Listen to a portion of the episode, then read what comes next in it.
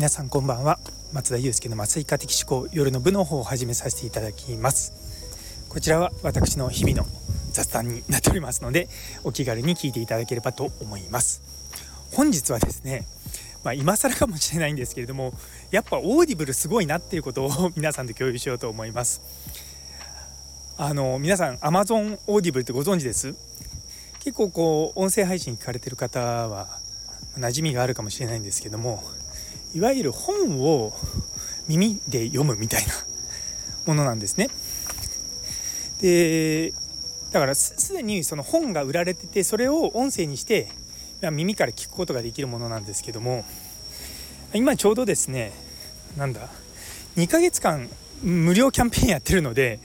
あの僕も何回かこう使ったり使わなかったりしてるのしてるんですよ。で今回また再度登録してやってるんですけどもやっぱりですね いいんですよ。でなどういう話を聞くのがいいのかなと思った時に僕が感じたのはあの小難しい話あのを読むとあの読むというか、まあ、聞く聞くとすごい理解が深まるんですよ。っていうのも今あのちょうど読んでたのが、まあ、読んでたとか聞いてたのがですね長沼慎一郎さんの現代経済学の直感的方法っていうその、まあ、経済についてのことをですね結構何て言うのかな、まあ、物理を使ってあの数学的に表現する本なんですね。で聞くとですね結構難解だなと思うんですけどもどうしても耳から入ってくると嫌が王でも進むじゃないですか。でそうするとあなんかあんまり理解してないなと思いながらも話が進んでいくとあそういうことかって途中で気づくんですよ。これ本で読んでたらきっとえこれどういうことだと思って止まって止まって止まって読んでてで途中で読まなくなってさようならって なると思うんですよね。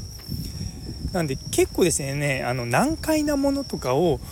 やるには読むにはいいのかなと思ったんですよね。で結構その運転僕はあの通勤とかの時に1時間ぐらい運転することもあるんで、まあ、 Voicy 聞いたりスタエフ聞いたりに今 一つ Audible が入ってきて、まあ、ちょっとずつですね あのスタエフと Voicy を聞く時間が短くなってるんですけども結構ですね何だろう Audible はだからすでに本として書かれてる文章なので、まあ、若干硬い感じはあるんですよ、まあ、どうしても朗読になってしまうから。でも一方でやっぱりもうすでに何て言うかこうスタンド FM とかボイシーとかって僕もそうなんですけども大体こう考えながらこう話してるんですね。なので結構うんリリアルに人と話してるような感じになるんでそこそこ集中しないといけないと思うんですけども Audible だともう本に書いてある文章なところがあると結構ですね、まあ、飛ばされてなんかちょっと聞いてなくても文章ってあの飛ばし読みである程度できるように書くじゃないですか。そういったところがすごくいいような感じがするんですよね。なんで結構そのまあ Audible もなかなかありだなと思って。でもただ問題なのがですねもう耳が足りなくなるってやつですよね。なんでちょっと私もですね放送自体を少し短めにしていかないと皆さんのお耳をね使って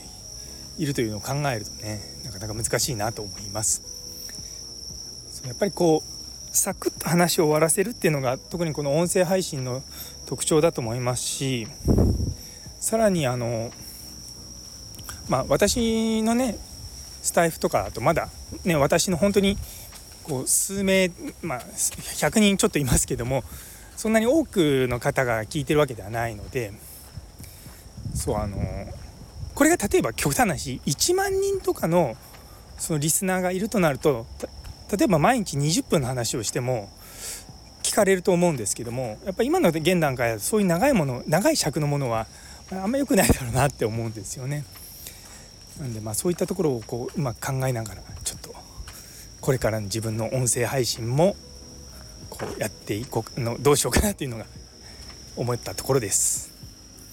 あの Audible 本当にあのでそうそう2ヶ月通常はですねなんか1ヶ月無料期間なんですけどもこの2ヶ月無料期間っていうのが10月の5日かな？10月の頭ぐらいまでなんですよね。なんであの一応この放送にリンクつけておきますのでよかったらそこから登録してみてください。あの2ヶ月で解約すればタダで聞けるのであのちょっとお試しにはちょうどいいのかなと思います。